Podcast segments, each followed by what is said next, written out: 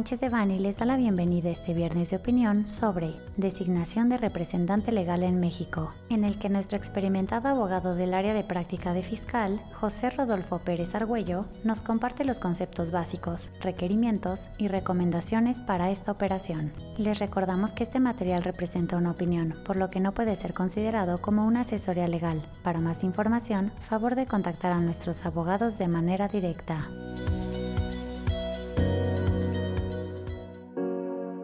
Hola Pepe, ¿cómo estás? Hola Mariby, muy bien, ¿y tú?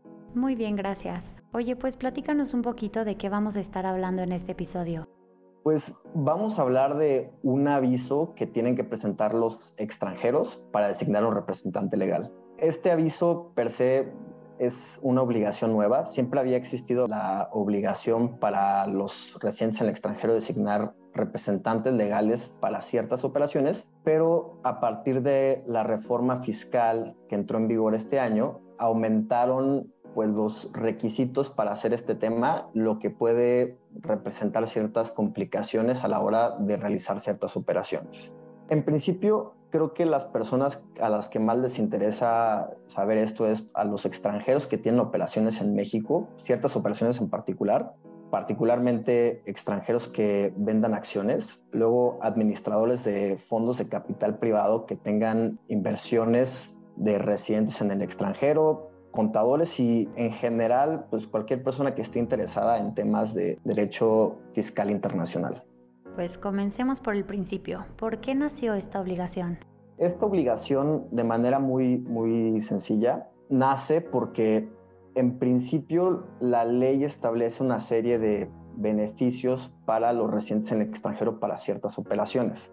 En general, son para pagar impuestos sobre tu ganancia y no sobre tu ingreso bruto. Es decir, los extranjeros, por regla general, pagan impuestos sobre el total de la operación, pero en muchas ocasiones la ley permite pagar impuestos sobre la ganancia, que es ingresos menos gastos. O también México tiene tratados con otros países en donde se permite aplicar ciertos beneficios e inclusive reducir tasas o pagar impuestos sobre la ganancia. Ahora bien, uno de los requisitos para acceder tanto a los beneficios de la ley como a los beneficios de los tratados es designar a un representante legal. Se designa para que en el caso de que no se paguen impuestos de manera correcta por algún error o por alguna otra cuestión, el representante legal pueda responder en vez del extranjero. Sin embargo, ¿qué es lo que pasaba? Se designaba un representante legal, pero este representante legal no contaba con la solvencia para pagar los impuestos a nombre y por cuenta del extranjero. Entonces, ¿qué es lo que se hace? Se aumentan los requisitos para que el SAT pues, pueda tener la seguridad de que si el residente el extranjero no paga los impuestos de manera correcta por algún error o por alguna otra situación, pues el representante legal pueda ser lo suficientemente solvente para responder. Aquí algo interesante es que este problema no es exclusivo de México. El tema de los beneficios de tratado y su aplicación lo tienen varios países y varios países ofrecen diferentes soluciones. Por ejemplo, Israel lo que hace es te emite un certificado en donde te confirma que eres elegible a los beneficios de tratado para la operación en particular. Y entonces esto facilita más la operación. Hay otros países que también lo que hacen es tú pagas el impuesto, pero hay una devolución que lo vuelve bastante eficiente. Entonces, digo, creo que luego es interesante ver el derecho comparado y ver qué es lo que solucionan o ver cómo le dan solución a estos temas. Y entonces, ¿cuándo se tiene que presentar el aviso de designación de representante legal para los residentes en el extranjero? Pues el aviso se presenta cuando ya sea la ley o el reglamento o la resolución miscelánea te lo exigen. Normalmente es para pagar impuestos sobre la ganancia y no sobre los ingresos. Por ejemplo, en la venta de acciones de una sociedad mexicana, tienes la opción de pagar 25% sobre el importe total de la operación o 35% sobre la ganancia. Entonces, si quiere el extranjero pagar 35% sobre la ganancia, tendrías que designar un representante legal para ese caso particular. También puede haber casos en donde quieras aplicar beneficios de tratado, ya sea para pagar impuestos sobre una tasa menor o pues también si tienes una venta de acciones que está exenta y que requiera designar un representante legal, pues en, esos casos, si optas por esta alternativa, tienes que designar un representante legal. Pero realmente se tiene que analizar la operación, analizar el procedimiento de la operación y si el procedimiento de la operación establece la obligación de designar un representante legal, entonces ahí es cuando el extranjero tiene que designar al representante legal. ¿Y qué pasa si no se presenta este aviso?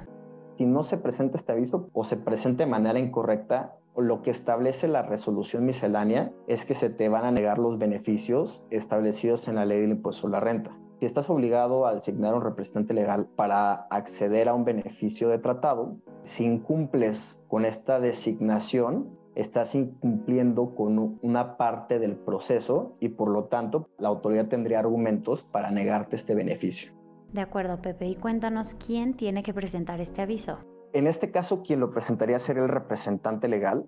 Este trámite se presenta en físico en grandes contribuyentes en la Ciudad de México. Entonces, o sea, es un poco complicado si el representante legal está en un lugar afuera de la Ciudad de México, lo que vuelve el trámite un poco más engorroso porque se requiere pues ya gestiones en la Ciudad de México. Y pues hace que acceder a ciertos beneficios, tanto en la ley del impuesto sobre la renta como en los tratados, sea un poco más complicado. Algo que creo que puede llegar a pasar es que este trámite se llegue a migrar y presentarlo en el portal del SAT. Pero digo, esto creo que se va a ir avanzando conforme a la marcha. Y aquí algo interesante es, se tiene que presentar antes de que vence el plazo para pagar impuestos. Entonces, ya ahorita que hablemos un poco de los requisitos, hay bastantes requisitos y tienen ciertas particularidades, por lo que este plazo pues sí representa ciertas complejidades. Por ejemplo, en la, enajenación de acciones por parte de residentes en el extranjero son 15 días después de la venta. Entonces, ya tomando en cuenta esto, pues los residentes en el extranjero y los representantes legales tienen que hacer muchas cosas, por lo que sí se requiere cierta planeación para presentar este trámite de manera exitosa.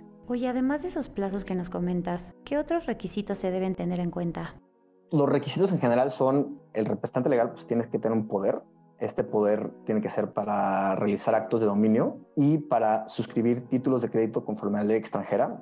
El representante legal tiene que realizar una manifestación para asumir su responsabilidad solidaria. Esta manifestación tiene que ser protocolizada. Aquí algo interesante es que si una persona moral es la que está asumiendo esta responsabilidad, quien tiene que hacer la manifestación es el administrador único o la totalidad del consejo de administración o el presidente cuando tenga estas facultades y esas personas tienen que contar con el firme. El otro requisito es que la documentación soporte de la operación tiene que tener fecha cierta, es decir, que esto se, se, celebre frente a notario, lo que vuelve un poco complicado celebrar este tipo de operaciones desde el extranjero o pues vuelve también complicado ya las, las operaciones transnacionales que luego muchas veces se pudieran llegar a facilitar con la firma electrónica. Otro de los requisitos es el cálculo del impuesto, el listado de bienes del residente en el extranjero de fácil realización para la venta. También el representante legal tiene que cumplir con ciertos requisitos. Entre estos requisitos tenemos que el representante legal cuente con una opinión de cumplimiento de obligaciones fiscales positiva. Eh, tiene que estar activo en el RFC al momento de la asignación y por cinco años. Este tema de que esté activo vuelve complicado luego cuando el representante legal es una sociedad si esta sociedad se fusiona con otra y desaparece, porque entonces ya se cancela su registro en el, RFC. Y también, por ejemplo, las personas físicas que cambien de residencia, pues también no podrían fungir como representantes legales en, en estos casos. El domicilio del representante legal debe estar localizable por cinco años. No cualquier persona es elegible para ser representante legal. Como el problema de origen es que los representantes legales no podían responder en caso de que los impuestos no se hayan pagado de manera correcta, entonces ya este nuevo requisito requiere que pues, el representante legal sea solvente. ¿Qué es lo que la resolución miscelánea considera como solvencia? Para una persona moral es que una persona moral no puede garantizar más del 10% de su capital social suscrito y las personas físicas que funjan como representantes legales no pueden eh, asumir una responsabilidad mayor por un 10% de sus ingresos declarados. Entonces, para una persona moral esto puede ser un problema ya que el capital social suscrito no necesariamente es un reflejo de la capacidad de la persona moral para poder responder frente a estas obligaciones. Creo que aquí es un área de oportunidad para este aviso por parte de las autoridades porque luego se puede volver algo complicado. En algunas operaciones lo que pasaba era que pues el representante legal era la misma sociedad que se vendía.